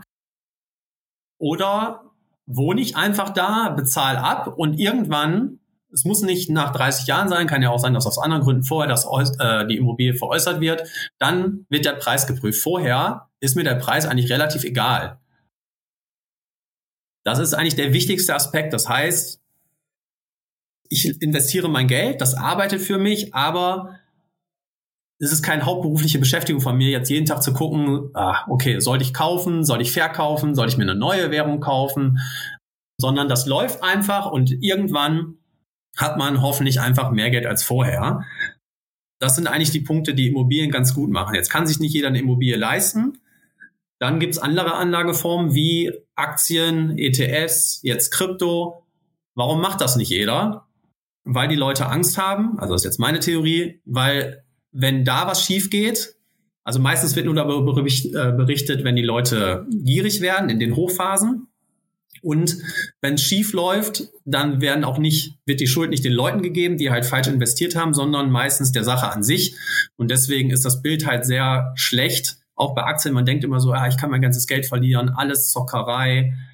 Ist aber nicht so, ist einfach nur schlechter behaftet. So, und wenn ich jetzt dann diese Prinzipien von Immobilien auf Aktien oder Kryptowährungen übertrage, ist halt, man sollte immer wissen, was ist meine Intention? Warum investiere ich hier? Und das am besten aufschreiben, denn die menschliche Psyche, das ist hart. Wenn man das leider sehen kann, was die Preise sind, muss man sich aufschreiben, was war hier mein Plan. Also sollte man sich einen Plan machen, warum man investiert. Man sollte immer langfristig denken, denn kurzfristig kann man Glück haben, aber auf einen, der Glück hat, wo dann berichtet wird, der hat aus 1000 Euro eine Million gemacht in einem Jahr, kommt fast die gleiche Anzahl, ist wie bei der Lotterie. Da kommt die gleiche Anzahl Leuten, die ihr Geld da reingetan haben und die haben 0 Euro. Weil irgendwo muss der Wert herkommen, in der, die Wertsteigerung von dem einen, die kommt von anderen Leuten, die ihr Geld reingeben und zum falschen Zeitpunkt verkaufen. Also langfristig sollte ich planen. Ich sollte wissen, worein ich investiere. So jetzt bei Aktien ist das vielleicht ein bisschen einfacher, weil jeder hat Unternehmen, die er gerne nutzt. So, das wäre jetzt kein Investment Advice, so würde ich das machen. Firmen, die ich selber nutze und weiß, wie das Produkt funktioniert, ist immer eine gute Geldanlage eigentlich, weil wenn ich jetzt selber begeisterter Apple-User bin, dann warum nicht Apple-Aktien kaufen, weil ich weiß, wie das Produkt funktioniert und ich weiß, warum es funktioniert, denn ich bin ja selber Kunde. Amazon oder ähm, keine Ahnung, vielleicht verkaufe ich Sachen bei Etsy oder kaufe Sachen bei Etsy und sage deswegen die Firma ganz gut schlecht ist im Gegensatz dazu. Es muss da nicht unbedingt ein gutes Investment sein, aber zumindest schon mal die Intention dahinter gut schlecht ist. Ich habe gehört von jedem, vom Bekannten von mir, der hat da investiert in die und die Firma und da hat sich der Kurs jetzt die letzten zwei Monate verdoppelt. Jetzt sollte ich auch rein. Erstmal, wenn es gerade gestiegen ist, vielleicht nicht der beste Zeitpunkt, aber hauptsächlich, ich weiß überhaupt gar nicht, warum ich da investiere, außer der einzige Grund ist, bei mir greift die Gier ich könnte ja mein Geld verdoppeln. Ganz egal, was die Firma macht. Vielleicht hat die auch schon Insolvenz angemeldet, spielt ja keine Rolle. Ich kann hier mein Geld verdoppeln, weil der, der mir das gesagt hat, hat das auch schon gemacht. Also habe ich schon mal keinen guten Grund, da mein Geld zu investieren. Das, von sowas sollte man die Finger lassen, sondern lieber irgendwas, was ich zumindest im Ansatz verstehe oder selber nutze, Übersetzt, bei Kryptowährungen heißt das so ähm, Bitcoin und Ethereum. Ich glaube, im Ansatz kann man das ganz gut verstehen. Vielleicht nicht nach der Podcast-Folge, aber man kann sich darüber informieren, einlesen und sagen, okay, die Technologie an sich, die macht total viel Sinn und jetzt sind da schon Staaten eingestiegen und ich möchte mich auch gegen Inflation schützen. Also sollte ich zumindestens für den Fall, dass das richtig ist, doch ein bisschen Geld da rein tun ist es vielleicht ein guter Ansatz. Dann kann ich mich nach und nach schlau machen. Vielleicht habe ich schon Neffen, Kinder, die sich irgendwie damit beschäftigen. Meistens ist halt, ne, das ist halt alles sehr jung und die jüngeren Leute sind da halt meistens bewegen sich da frei drin, weil die damit aufgewachsen sind. Das ist bei allen Technologien so. Also kann ich vielleicht nicht jetzt natürlich meinen Neffen, der 15 ist oder 18 ist, fragen, sag mal, gib mir mal hier, wo soll ich mein Geld reintun, sondern wenn der aber die ganze Zeit erzählt, ja, ich bin jetzt mittlerweile immer, wir sind alle hier in unserem Freundeskreis nur noch am Spielen in, auf, auf der Blockchain, dann kann man zumindest vielleicht mal sagen, ja, wenn die alle damit spielen, vielleicht ist der Bereich ganz interessant und dann kann man sich schlau machen und sagen, vielleicht könnte ich da rein investieren dann sollte man sich darüber im Klaren sein, wie lange möchte man investieren. Je länger der Anlagehorizont ist, desto besser. Ja, also weil es gibt extreme Schwankungen. Wenn man aber davon ausgeht, dass es langfristig nach oben geht, dann ist es egal, wann man investiert schon fast. Es natürlich wird jeder schön am liebsten da, wo es ganz unten ist, investieren und wo es ganz oben ist, verkaufen. Das ist aber leider ein Traum, der nie funktioniert. Und wenn es funktioniert, hatte man einmal Glück und beim nächsten Mal steigt man falsch ein und dann ist alles, was man da gemacht hat, schon sofort wieder weg an Gewinn. Also je länger ich das Geld da drin lasse, desto höher ist die Wahrscheinlichkeit, dass ich Geld mache. Ähm, einfach weil Schwankungen sind da, aber im Kryptomarkt ist es auch wie bei Aktien so, langfristig gesehen geht es immer nach oben. Beispiel, ich kaufe jetzt vor der letzten Wirtschaftskrise Aktien. Alles ist oben, dann kommt die Wirtschaftskrise, alles fällt um 50 Prozent. So, wenn ich jetzt einen Anlagehorizont habe von ein paar Monaten, ist das schlecht für mich, weil jetzt verkaufe ich, weil ich Angst habe und mein Geld ist weg. Weil dann ist das Geld weg. Wenn ich nicht verkaufe, ist da gar nichts passiert. Dann wird zwar mal erzählt, oh, ist ganz viel Geld vernichtet worden, aber nur die Leute, die verkaufen, haben auch Geld verloren. Wenn ich jetzt aber sage, ja, ich habe ja eh gedacht, ich mache das hier für zehn Jahre, ich lasse mich davon nicht beirren, ich halte jetzt an meinem Plan fest und mache das hier zehn Jahre lang, dann ist es irgendwann so, jetzt zum Beispiel sind wir viel, viel höher äh, in allen Märkten, als wir 2008 an der Wirtschaft, vor der Wirtschaftskrise waren. Das heißt, danach hat es sich erstmal sehr schlecht angefühlt, aber jetzt sind wir viel weiter drüben. So, das heißt, je länger der Anlagehorizont ist, desto besser, desto höher ist die Wahrscheinlichkeit, dass ich Gewinne mache und auch, dass es vielleicht für psychologisch für mich ein bisschen einfacher ist. Und weil das auch eine Frage war, immer in kleinen Beträgen investieren, nicht in einem. Einfach langfristig, jetzt habe ich ja gerade gesagt, langfristig ist eigentlich egal, wann ich investiere. Ja, das stimmt. Psychologisch gesehen ist es aber einfacher, wenn ich jetzt sage, ich will mir irgendwie einen Durchschnittspreis erkaufen so, und wenn ich jetzt 5000 Euro habe und dann sage ich, okay, ich packe 5000 Euro rein, dann kann das sein, dass ich das jetzt erstmal, wenn ich zum falschen Zeitpunkt da investiere, fühlt sich das jetzt erstmal vier Jahre richtig scheiße bei mir an. Ich bin gerade erst eingestiegen, hat damit angefangen und auf einmal sind meine 5000 Euro nur noch 500 Euro wert. Das ist, fühlt sich sehr mies an und ich habe keine Erfahrung. Also ist die Wahrscheinlichkeit, dass ich dann aussteige, wesentlich höher, als wenn ich gesagt habe, okay, ich habe 5000 Euro, teile ich mir auf fünf Monate auf jeden Monat packe ich 1000 Euro rein, kann auch äh, über fünf Jahre sein oder was weiß ich. Und jetzt habe ich da einen guten Durchschnittspreis, weil vielleicht war am Anfang der Kurs ganz hoch, dann war der ganz niedrig, dann ist er wieder ein bisschen gestiegen und ich fühle mich generell einfach besser mit der Sache an sich und bleib vielleicht länger dabei, denn das ist eigentlich das Schwierigste, die eigene Psyche zu überwinden. Das ist bei Investitionen eigentlich immer so. Und das sage ich jetzt so, aber egal wie lange man das macht, wenn es dann soweit ist, ist es so schwierig zu sagen, okay, ich hatte diesen Plan, ich bleibe jetzt dabei, weil ne, wir haben Angst um unser Geld oder die Gier greift. Angst und Gier sind sehr starke Emotionen und die greifen immer, egal wie gut man sich vorbereitet hat. Deswegen, je besser man sich vorbereitet hat, desto klarer man gesagt hat, nee, ist jetzt egal, ich habe jetzt Angst, aber ich habe gesagt, ich bleibe dabei und ich höre jetzt nicht darauf, was der Markt sagt, weil es ist auch immer so, wenn die Kurse runtergehen, wird nur noch darüber berichtet, wie schlimm das alles ist. Es geht alles auf Null. Morgen ist, geht die Welt unter. So, und wenn es dann hochgeht, dann geht es genau in die gegenteilige Richtung. Und manchmal ist es sogar so, dass manche, nehmen wir jetzt mal eine Zeitung als Beispiel, aber es kann in jedem Medium passieren, dass die Zeitung morgens schreibt, alles geht den Bach runter, der Markt crasht, es ist vorbei. Und am Nachmittag schreiben die so, jetzt geht's richtig los, haltet euch fest, die Achterbahnfahrt beginnt, wir werden alle reich. Das ist durchaus möglich kann man dann auch mal selber gucken bei den Magazinen, was die dann so schreiben. Das heißt, man muss dem widerstehen, was dann halt alle machen in quasi der Schwarm an sich hält an einer Emotion fest und da muss man gegenhalten. Deswegen ist es immer besser, langfristig zu investieren und dann regelmäßig. Das heißt, am besten ist es, und da war auch die Frage, welcher Betrag. Der Betrag ist egal, außer ich muss halt, um Sachen zu kaufen, eine Gebühr bezahlen. So. Die ist größtenteils prozentual, teilweise aber auch fix. Das heißt, wenn ich jetzt 5 Euro kaufe und ich muss 2,50 Euro Gebühren bezahlen, dann verliere ich die Hälfte von dem, was ich eingezahlt habe an Gebühren. Das ist sehr viel, sollte man vermeiden. Jetzt 100 Euro zum Beispiel ist genauso gut wie 10.000 Euro, weil ich habe das investiert, was ich habe und dann auch wieder daran denken, wie es läuft beim Haus. Am besten ist es, am Anfang des Monats, wenn das Gehalt da ist, einen kleinen Betrag zu investieren, bevor man den Rest ausgibt. Ist ein bisschen einfacher. So, und dann investiere ich jeden, jeden Monat einen kleinen Betrag. Und sehr wichtig noch dabei, kleiner Betrag, weil egal welche Anlageklasse, man sollte psychologisch damit fertig werden, wenn das Geld, man sagt immer, wenn es weg ist, aber mindestens doch, wenn es für vier Jahre nicht erreichbar ist, weil wenn ich es erreichen will, dann würde ich einen Großteil meines Geldes verlieren, weil die Kurse so niedrig sind. Das heißt, niemals alles, was man hat, da reinpacken, sondern immer nur einen kleinen Teil und dann kann man sich mit der Zeit steigern, wenn man sagt, okay, ich habe jetzt fünf Jahre Erfahrung, ich habe hier zwei Krisen mitgemacht, ich weiß, ich verkaufe nicht, jetzt kann ich da mehr reinpacken und sich selber bremsen und nicht sagen, ich habe hier Geld reingepackt, ich hatte mir 100 Euro jeden Monat vorgenommen, jetzt ist aber in den letzten sechs Monaten ist das so in die Höhe gegangen, ich habe ja jetzt hier mein Geld schon verzehnfacht. Dann macht doch gar keinen Sinn, hier 100 Euro reinzustecken. Ich packe mein ganzes Gehalt rein, ich nehme fünf Kredite auf, das Geld, was ich für die Kinder gespart habe, ist ja alles egal, weil ich habe das nächsten Monat verdoppelt, dann ziehe ich es einfach wieder raus.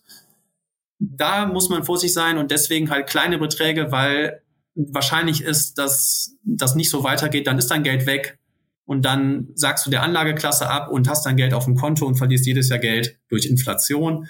Also langsam anfangen, kleine Beträge, regelmäßig, langer Zeithorizont und sich schlau machen, in was man investiert. Mindestens man muss es nicht auf dem technischen Level verstehen, aber doch zumindestens grob, worum geht es bei der Sache? Und je größer das Projekt ist, desto sicherer ist es meistens. Okay, wow, super, super gut. Ähm, ich hoffe, jetzt haben alle mitgeschrieben, weil du hast ja jetzt einen richtigen, einen richtigen Leitfaden hast du mit uns geteilt. Ähm, okay, also wir halten fest, am besten cool bleiben, ruhig bleiben, ähm, mit Plan vorgehen und sich nicht verunsichern lassen. Mein Tipp ist auch einfach nicht täglich reinschauen, wie sich der Markt ähm, entwickelt und was sich da bewegt, gerade wenn man da vielleicht sehr emotional und sensibel unterwegs ist, ähm, sondern halt eben so long-term denken. So, und äh, wo kaufe ich die denn jetzt, die Kryptowährung? Bei Aldi. Gibt es die da im Angebot? Ja, wahrscheinlich Woche? demnächst auch irgendwann als Prepaid-Karte. Also, Kryptowährung, wo kaufe ich die? Gibt verschiedene Möglichkeiten die aber auch unterschiedlich in der Umsetzung sind. Also es gibt mittlerweile, jeder hat vielleicht schon mal sowas wie Trade Republic gehört, wo ich Aktien kaufen kann. Da kann ich Kryptowährungen kaufen. Wenige kann ich da kaufen, aber da ist es ähnlich wie bei Bankkonten bei der Bank. Ich habe gar keine Kontrolle und wenn ich dann irgendwann dazu komme zu sagen, ich möchte die Kryptowährung nicht nur halten, sondern ich möchte mal gucken, was kann ich denn damit machen, dann kann ich damit nichts machen, weil es ist mehr wie ein Bankkonto. Das heißt, ich habe zwar den Wert, der dahinter steckt, aber ich habe die Kryptowährung an sich nicht und kann damit nichts machen. Der nächste Schritt ist, ich kann Kryptowährungen bei zentralen Börsen kaufen. Die fungieren ähnlich wie eine Bank. Da gebe ich Euro hin oder Dollar mit Kreditkarte per Überweisung. Und dann kann ich mein Geld in Kryptowährung umtauschen. Genauso gut kann ich da auch, wenn ich andere Kryptowährungen habe, die wieder umtauschen in Euro oder Dollar und mir die dann auszahlen lassen. Diese Börsen sind, wir würden da auch wahrscheinlich Links reinpacken. Binance ist die größte, ist europäisch, dann gibt's Coinbase, Kraken, äh, Crypto.com und es gibt ganz viele. Auch da wieder am besten wahrscheinlich sich an die Großen halten, denn die haben zwar teilweise Lizenzen. Ich bin mir aber nicht sicher, ob die alle Lizenzen haben. Das heißt, wichtig ist da, auch da jetzt keine Angst haben, aber es gibt anders als die theoretische Theorie bei einer Bank, dass man bis 100.000 sein Geld wieder bekommt, die gibt's da erstmal nicht. Das heißt, ähm, man kann sich da auch vielleicht zwei raussuchen, aber wenn man mit einem kleinen Betrag anfängt, ist es vielleicht erstmal gar nicht relevant. Äh, an diesen Börsen, da kann man sein Geld hinschicken und dann kann man sich Kryptowährungen kaufen man kann sich halt direkt Bitcoin kaufen, man kann sich Ethereum kaufen, man kann sich auch Stablecoins kaufen. Das heißt, man hat im Prinzip, man zahlt 10.000 Euro ein und hat dann auch 10.000 Euro oder 10.000 Euro in Dollar, die im Wert stabil bleiben. äh, mit hoher Wahrscheinlichkeit und kann da mein Geld auch einfach anlegen. Also ich muss gar nicht Bitcoin oder Ethereum halten, sondern ich kann auch einfach sagen, ich tausche dagegen Kryptowährungen um, die den Wert stabil halten, aber dafür kriege ich Zinsen, wenn ich das da anlege und mehr als bei einer Bank, weil bei einer Bank bekommt man gar nichts. Und da kriegt man zwischen, sagen wir mal, 5 und 8 Prozent gerade. Das kann ich machen. Dann äh, der nächste Schritt ist, wenn ich mich jetzt damit beschäftigt habe, das würde ich aber jetzt niemanden raten, der einsteigt. Es gibt halt auch nicht nur zentrale Börsen, sondern so wie Kryptowährung auch dezentrale Börsen. Das heißt, die sind von keinem einzelnen Individuum kontrolliert, sondern die sind im Internet, also auf Blockchains abgebildet. Und da kann ich jetzt Währungen untereinander tauschen, ohne dass ein Mensch irgendwie was dazu beiträgt, sondern einfach nur durch Programme bestimmen, kann ich meine Kryptowährung gegen andere tauschen. Da kriege ich dann viel mehr Kryptowährung noch. Also da ist dann wirklich alles dabei, weil wenn ich jetzt, wenn ich jetzt eine Kryptowährung mache zum Beispiel, dann kommt die nicht bei Binance hin, dann müsste ich erstmal mit Binance sprechen und begründen, warum die meine Kryptowährung verkaufen sollten. Aber die ganz kleinen, die gibt's dann halt auf dezentralen Börsen. Da kommt man dann hin, wenn man sich mit dem Thema beschäftigt und die, sag ich mal, die Technik an sich selber nutzt. Mittlerweile gibt es dann auch, ich weiß nicht, ob es das in Deutschland schon gibt, aber es fängt jetzt langsam an, halt Apps, sowas wie N26, äh, Trade Republic, also so kleine, so, wie nennt man die, Neobanken, wo ich Apps habe, mit denen ich auch bezahlen kann, die, wo ich eine Kreditkarte bekomme. Das gibt jetzt, das gibt's immer mehr, wo man halt auch quasi das nutzen kann wie ein echtes Konto, wo ich Kryptowährungen habe und mir entweder von den Kryptowährungen was kaufen kann oder ich habe Kryptowährungen, Beispiel Bitcoin, und nehme Kredit damit auf und zahle von dem Kredit, kaufe ich mir Sachen und zahle den Kredit dann langsam wieder in dieser Welt ab. Also es wird halt immer mehr, kommt es in den Mainstream, was bedeutet, dass es eigentlich immer weniger technisch wird, was ich, wie muss ich mich damit beschäftigen, um das nutzen zu können. Das heißt, es wird wahrscheinlich in naher Zukunft auch Apps geben, wo ich das wie eine Bank nutze. Ich zahle mein Geld ein und ich möchte 20 Prozent Zinsen bekommen oder 15 Prozent Zinsen. Und ich weiß aber gar nicht, dass im Hintergrund läuft das alles über Blockchain und deswegen ist das ein bisschen effizienter, weil natürlich nicht da ein unendlich großes Bankensystem hintersteckt, was ja auch irgendwie bezahlt werden muss. Und es kommt also immer mehr im Mainstream. Also Antwort jetzt gerade über zentrale Börsen, ähm, die wir dann auch verlinken. Und gerade im Kommen wird es immer mehr so sein, dass ich halt irgendwie mein Geld in Apps nutze, und einzahle, die im Hintergrund diese Technologie benutzen, aber ich mich mit der Technologie an sich gar nicht beschäftigen muss. Hm. Es ist ja zum Beispiel bei Crypto.com schon so, ähm, da habe ich auch eine Kreditkarte und kann mit der sogar äh, relativ viel Cashback machen, wenn ich einfach damit bezahle.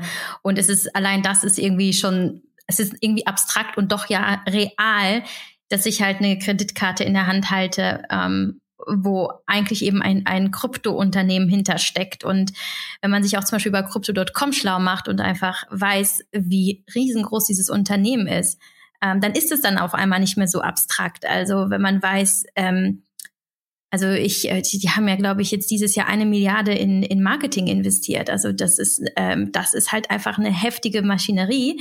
Ähm, und ich glaube, man stellt sich das häufig so vor, ach, da sitzen da jetzt irgendwie so drei Nerds im Keller und tippen irgendwelche Codes äh, in den PC ein und man kann ihnen nicht trauen, aber dahinter stecken halt einfach, äh, man könnte schon fast sagen, vielleicht irgendwann sogar Konzerne oder auf jeden Fall große Unternehmen, die, ähm, die sehr strategisch vorgehen.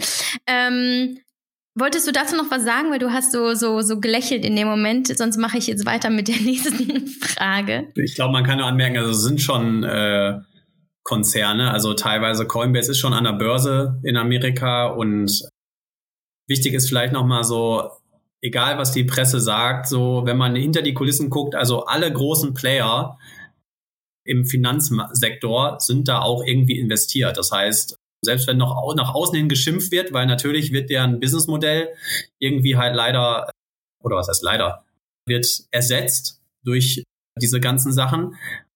Also wenn es optimal läuft, braucht man halt irgendwie die traditionellen Banken dann irgendwann nicht mehr. Und aber da kann man sicher sein, kann man auch nachgucken. Die sind da alle investiert. Also es ist jetzt nicht mehr nur so kleine Gruppierungen, die da irgendwie aus Spaß was machen, sondern da fließen so viele Milliarden rein was es halt auch wahrscheinlicher macht, dass diese Technologie halt Bestand hat. Ähm, jetzt ist es so, dass es trotzdem ja heißt, man solle ja nicht unbedingt sein ganzes Vermögen jetzt einfach mal ähm, auf seinem, in seinem Krypto-Wallet oder so liegen haben oder äh, zumindest irgendwo auf diesen, ich sag mal, no, ja, Krypto-Neobanken, wie du gesagt hast. Ähm, es fühlt sich ja doch irgendwie nicht richtig an, da alles liegen zu haben. Man ist ja doch vorsichtig. Wie sicher ist denn jetzt das Ganze? Wie sicher bin ich, wenn ich mein Geld ähm, in einer Krypto-App liegen habe? Ja, also Sicherheit gibt's auch wieder verschiedene Stufen. Ähm, nehmen wir jetzt erstmal das, wo die Leute einsteigen würden, irgendeine App auf dem Handy oder bei so einer großen Börse. Wie sicher ist das? Also nur weil es keine Garantie gibt, äh, gibt's halt einen Customer Support. Das heißt, denen ist natürlich auch daran gelegen, dass dein Geld nicht wegkommt. Es ist aber halt alles noch ein bisschen anders als bei Banken, weil auch erst nach der Finanzkrise gab es diese Sicherheit, dass man bis zu 100.000 sein Geld wieder bekommt und das wurde auch noch nie auf die Probe gestellt. Also man weiß es nicht.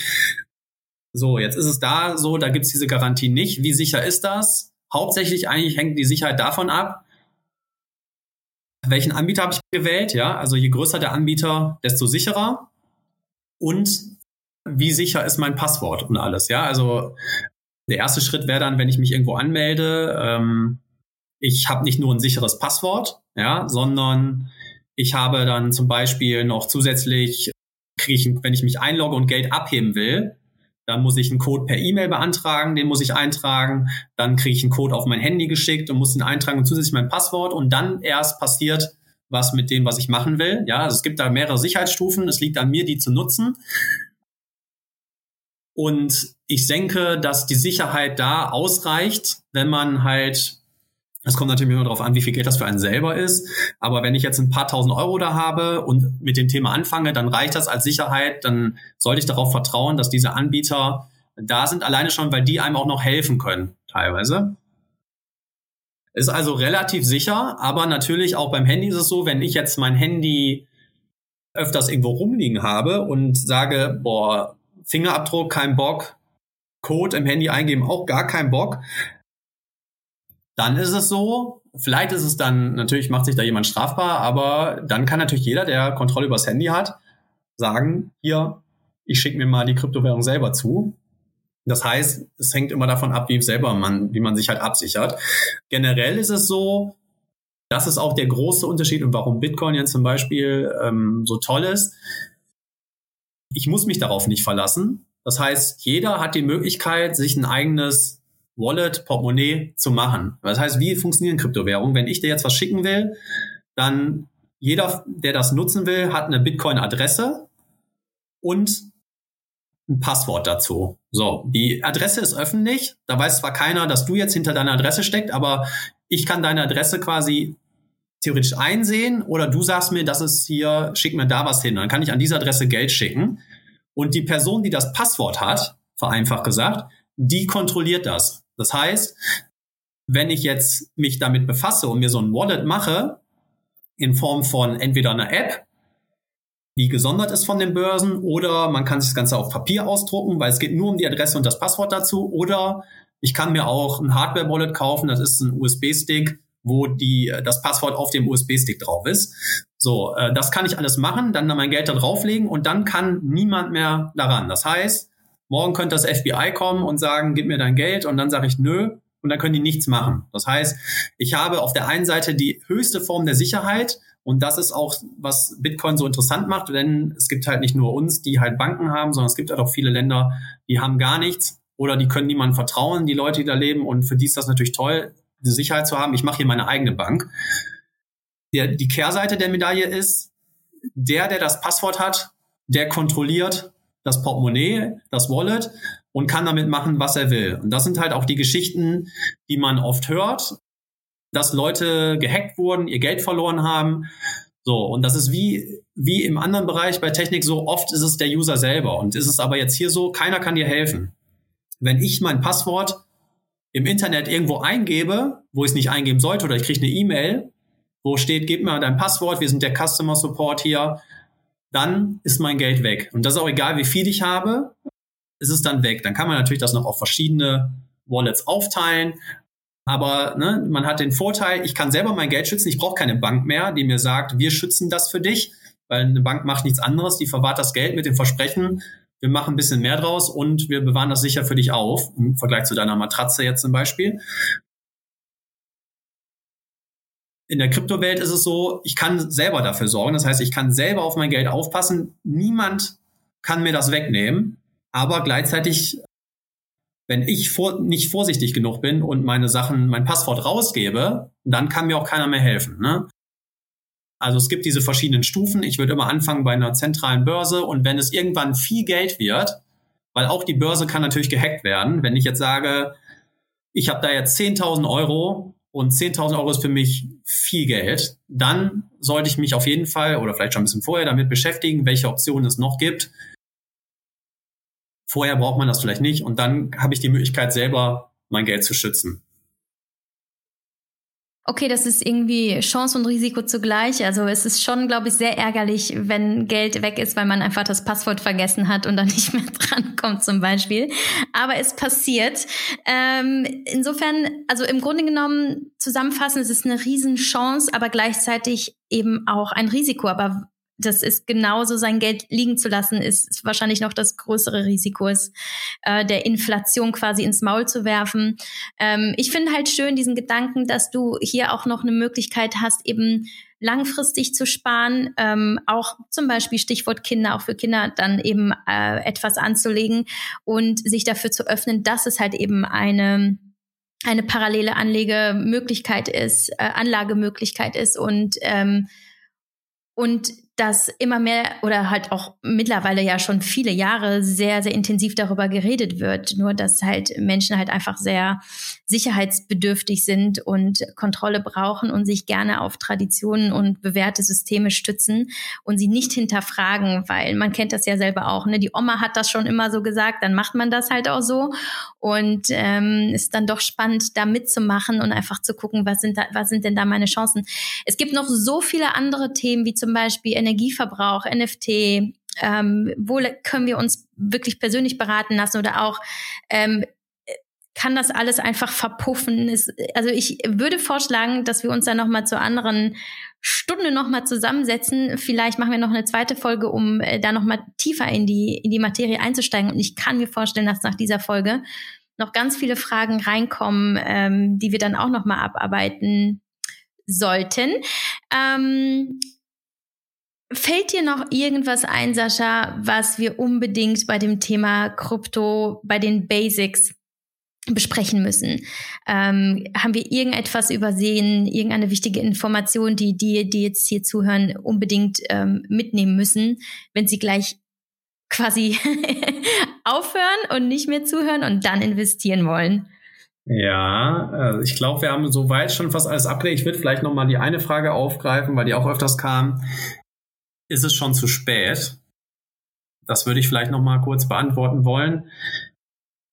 Also erstmal investieren, denke ich, haben wir jetzt äh, festgehalten, ist eine gute Sache. Man sollte sich immer überlegen, nur weil das Geld nicht investiert ist, heißt es nicht, dass ich es habe, sondern es bedeutet, ich verliere Geld. Also egal, was man macht, man sollte sich immer überlegen, ob man nicht Geld investieren sollte, egal in welcher Form dann sollte man sich die Frage stellen, zumindestens was die Technologie anbelangt, es ist, wird wahrscheinlich eine Technologie sein, so wie das Internet. Ob es jetzt Bitcoin oder Ethereum ist, weiß man nicht, aber die Technologie, die dahinter liegt, bietet so viel Potenzial. Es ist sehr wahrscheinlich, dass die unser Leben extrem verändern und bestimmen wird in den nächsten 20 Jahren, so wie es das Internet auch getan hat. Es gibt vielleicht einzelne Firmen, nicht, die es nicht mehr gibt. Und das Internet hat sich natürlich auch massiv verändert, aber die Technologie hat alles verändert. Unser ganzes Leben wäre ohne Internet eigentlich gar nicht mehr möglich. So, und alleine, wenn man jetzt sagt, okay, ich glaube daran, dass es eine kleine Chance gibt, dass das, dass diese Technologie, wenn man sich da mal reinliest, weil es ist nicht nur Währung, wenn die auch eine Chance hat, genau das Gleiche zu tun, macht es dann nicht Sinn, mit einem kleinen Betrag zumindest auch dabei zu sein für den Fall, dass das so eintritt. Muss jeder für sich selbst beurteilen. Ich würde sagen, man sollte diese Chancen sich nicht entgehen lassen. Und dann ist es schon zu spät. Wenn man jetzt überlegt, Anfang der 2000er, da gab es das Internet auch schon etwas länger. Was waren unsere Berührungspunkte mit dem Internet damals? Foren, ja, man irgendwann, ich weiß jetzt gar nicht mehr so die Zeiten, dann gab es vielleicht irgendwann Facebook äh, ganz am Anfang, aber es kam alles auch schon wesentlich später. Am Anfang im Internet gab es ein paar Sachen, aber so viele Leute hatten damit noch keine Berührungspunkte, sondern eher die Nerds oder man hat mal zu Hause irgendwo einen PC stehen gehabt. So, und da hätte man auch schon sagen können, ja, das Internet gibt's jetzt schon seit 15 Jahren. Was soll ich da jetzt noch rein? Ist zu spät. So, und wenn man sich dann jetzt anguckt, der Unterschied, jetzt gibt es eigentlich keinen mehr, der nicht irgendwas mit dem Internet zu tun hat. Ja, man hängt den ganzen Tag am Handy, am PC, der Fernseher, alles hat mit Internet zu tun. Die ganze Geschäftswelt, ohne Internet geht gar nichts mehr. Und das ist erst 20 Jahre her, wo man hätte sagen können, ja, es haben schon ein paar Leute damit zu tun gehabt, jetzt ist es zu spät, aber es waren halt nur ein paar. Und jetzt hat jeder mit dem Internet zu tun und trotzdem wird, glaube ich, keiner denken, das war's schon. Das ist vorbei jetzt mit dem Internet und jetzt kommt da nichts mehr in dem Technikbereich, sondern auch jetzt wird sich dann noch sehr viel entwickeln. So. Und wenn wir das jetzt die Parallele ziehen zu der Technologie Blockchain, Bitcoin, Ethereum und was da sonst noch alles gibt, man hat davon schon mal gehört, ja, aber es ist ja auch in den Medien, so wie früher das Internet. Es wird ganz abstrakt behandelt. Es ist in Deutschland ja oft alles Neuland. Wir sind da ja technisch sowieso noch nicht so weit. Es wird ab und zu darüber berichtet, man hört davon und man hat vielleicht auch mal ein, zwei Leute im Bekanntenkreis, die damit schon mal irgendwas zu tun hatten. Aber meistens ist es nur, ging es um Geld vervielfachen, mehr noch nicht. Aber kennt man wirklich Leute, die mit der Technologie gespielt haben? Selbst ich jetzt kenne sehr, sehr wenige. So. Und wenn man sich jetzt das vorführt, okay, es ist schon jetzt ein großer Markt, aber keiner hat damit zu tun. Keiner äh, bewegt sich in dem Markt. Wie wahrscheinlich ist das, dass es dann in 20 Jahren auch noch so ist? Oder was passiert mit den Projekten, den Kursen und so weiter, wenn es irgendwann dahin hinausläuft, dass halt nicht nur irgendein Nerd, den man kennt, vielleicht schon mal davon gehört hat, sondern dass alle Leute, besonders sein, seine eigenen Kinder dann, äh, damit groß geworden sind und das einfach jeden Tag nutzen, so wie sie jetzt das Handy nutzen, welches Potenzial da noch hintersteckt. Und da sind wir noch lange nicht. Also wäre meine Antwort, ist nie zu spät. Man sollte sich damit befassen, alleine, damit man nicht den Anschluss verliert in den nächsten 20 Jahren, weil die Welt dreht sich immer schneller, Technik wird, wird immer krasser und wenn das irgendwann wie ich unser Leben so beeinflusst und man noch nicht mal versteht, worum es da geht, muss noch nicht mal mit Investitionen sein, dann ärgert man sich vielleicht. Also allein aus dem Aspekt ist es interessant und wenn man sich fragt, ist man zu spät, einfach mal fragen, wie viele Leute kenne ich denn, obwohl das jetzt schon ein großer Markt ist, die sich überhaupt die das nutzen? Und die Antwort ist meistens kaum jemand. Und was wäre dann der Unterschied, wenn es auf einmal jetzt oder irgendwann mit der Zeit sehr viele nutzen? Wie viel größer wäre dann der Markt? Weil der Massenmarkt ist natürlich immer größer als irgendeine Nische. Die Frage würde ich mir stellen und vielleicht mich da einfach mit ein bisschen beschäftigen und ein bisschen einlesen, vielleicht mal ein Buch dazu lesen. Und es muss nicht, es muss nicht direkt Geld fließen. Ich muss nicht direkt irgendwo Geld reinpacken, aber ich sollte mich mit der Technologie beschäftigen, denn vielleicht, wenn es irgendwann eine zweite Folge geben sollte, wenn da Interesse besteht, das Feedback groß ist, dann kann man auch noch drauf eingehen. Es gibt halt ganz, ganz viele Bereiche, die dadurch verändert werden können, die gerade in Deutschland läuft alles auf Papierbasis, weil man eigentlich niemandem vertrauen kann, außer ein Notar ist dabei, ein Anwalt ist dabei und das kann diese Technologie verändern. Und wenn sie das tut, was dann alles möglich ist, wenn es halt nicht mehr alles auf dem Papierweg oder ähm, im direkten Kontakt mit Menschen passieren muss, was dann alles möglich ist und wie groß der Markt dann wird, kann man sich dann vielleicht denken. Und ich denke, allein deswegen ist es nicht zu spät und man sollte sich mit dem Thema auseinandersetzen. Man könnte meinen, du bist Krypto-Fan. Ja, man könnte meinen. ne? äh, nee, sehr, sehr motiv es ist sehr motivierend, jetzt deine Abschlussrede gewesen. Ähm, also wer jetzt nicht Bock hat, in Krypto zu investieren, Weiß ich auch nicht. Jetzt vielleicht noch so abschließend so ein, so ein Geheimtipp, irgendwas, wo du sagst, boah, das gebe ich nur euch jetzt mit, ganz exklusiv aus meiner Erfahrung und aus meinen aktuellen Beobachtungen. Das äh, könnt ihr euch, könnt ihr euch aufschreiben. Ja, Bitcoin. Ich würde, ich tatsächlich, das hört sich jetzt bescheuert an, Bitcoin, Ethereum steht gerade am Anfang und ich würde was steht am Anfang? Ethereum steht am Anfang, meinst Bitcoin du? Bitcoin und Ethereum, die ganze Sache an sich wir sind so. noch relativ am Anfang und mein Tipp wäre, daran investieren. Und andere Tipps, man kann sich damit auseinandersetzen, aber ich glaube, das wird ins Leere laufen. Deswegen mein Tipp ist eher, haltet euch von Leuten fern, die den neuesten Coin, die neueste Aktie haben, den man jetzt kaufen sollte. Äh, Nochmal zur Erinnerung, wer jetzt sagt, ja, ja, der hat gut reden, jetzt mal eben 50.000 ähm, in Bitcoin investieren. Ähm, Sascha hat ja auch schon gesagt, man kann ja auch 0,005 Bitcoin kaufen, eben das, was man zur Verfügung hat. Ähm, und es geht gar nicht darum, jetzt alles ähm, in großen Mengen, sondern halt eben kleine Beträge regelmäßig und sich quasi an den Plan, den man sich selber aufgestellt hat, halten, ohne irgendwie ähm, panisch zu werden und ähm, Impulsivkäufe und Verkäufe zu tun. Habe ich das gut zusammengefasst, Sascha? Sehr gut, ja. Bin ich jetzt auch Krypto-Experte? Du bist jetzt, du kriegst von mir die nächste Medaille. Du bist jetzt auch Krypto-Experte. Genau. Nee, mega. Ähm, also ich finde, ich würde sehr gerne nochmal mit dir sprechen, gerade weil mich persönlich das Thema Energieverbrauch noch sehr interessiert. Äh, kommen ja sehr viele skeptische Fragen auch. Ne? Das wird ja jetzt die Energie der Welt fressen und das wird, das möchten ja ganz viele gar nicht machen. Da hast du mir auch schon den Zahn gezogen vor ein paar Tagen, als ich da mal kurz was zu gesagt habe. Das heißt, ich weiß jetzt schon und ich spoiler jetzt ein bisschen, so schlimm ist es gar nicht, wie man glaubt. Und äh, da hat sich auf jeden Fall sehr, sehr viel getan. Aber das würde ich dann gerne ähm, in der nächsten Folge, beziehungsweise in der, die, die wir aufnehmen, ähm, vielleicht nicht direkt nächste Woche, aber wir planen das ein, ähm, aufgreifen. Und wenn dann noch andere Fragen sind, ähm, gerne schicken. Und ja, bin mal gespannt, wie sich das, es kann schon nächstes Jahr 2022 ganz anders aussehen und es ist einfach spannend, Teil dessen zu sein und sagen zu können, ähm, es ist nicht immer einfach und es gibt Ups und Downs, aber ich war dabei. Oder? Das ist irgendwie so. Ähm, ja, Sascha, was machst du jetzt noch? Kaufen. ich habe mich selbst nochmal überzeugt und das klang gut. Ich, ich kaufe jetzt nochmal. Ich, ich, alles klar. Kredit äh, und dann, nein, äh, hat Spaß gemacht. Äh, ich finde es cool, dass sich da so viele deiner Zuhörerinnen und Followerinnen für interessiert haben.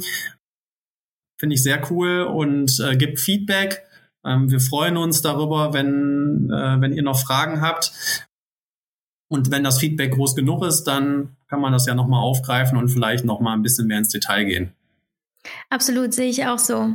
Äh, vielen Dank. Und wir schreiben, äh, wie Sascha schon an mehreren Stellen gesagt hat, also die wichtigsten Quellen, ähm, die, die äh, Sascha für Sirius hält, nochmal zusammen, so dass ihr euch da durch die Shownotes klicken könnt und euch ein bisschen was zusammensuchen könnt. Ich habe neulich auch eine super coole YouTube äh, Serie dazu gesehen. Mir fällt jetzt gerade der Name nicht ein. Eine ganz neue jetzt zum Thema Bitcoin, ähm, wo es nochmal erklärt, ähm, ne, wie, wie das entstanden ist und wer dieser ominöse Mann vielleicht sein könnte. Und das ist eigentlich ziemlich cool, weil in dem Moment, wo du halt die Geschichte kennenlernst, hast du auch eine andere Verbindung eben zu dem Thema und verstehst, dass es nicht einfach irgendwie ein Trend ist, der aus dem Nichts hochpoppt und im nächsten Augenblick wieder verschwindet, sondern es ist einfach, ähm, es ist einfach eine, eine ein großer Teil der Menschheitsgeschichte, ähm, der sich jetzt schon seit ja zwölf Jahren oder so aufbaut. Ja, und, ich glaube 2011 ging's los. Ja, genau, 2011, ach so, äh, seit zehn Jahren aufbaut und äh, immer größer wird. Und ähm, da werden in 20 Jahren wahrscheinlich die Leute nicht mehr äh, so skeptisch drüber reden, wie sie es jetzt tun. Ja, okay. Machen wir Schluss für heute. Ähm, ja. Und ja, hören uns dann beim nächsten Mal wieder. Sag mal ciao, ne? Ciao.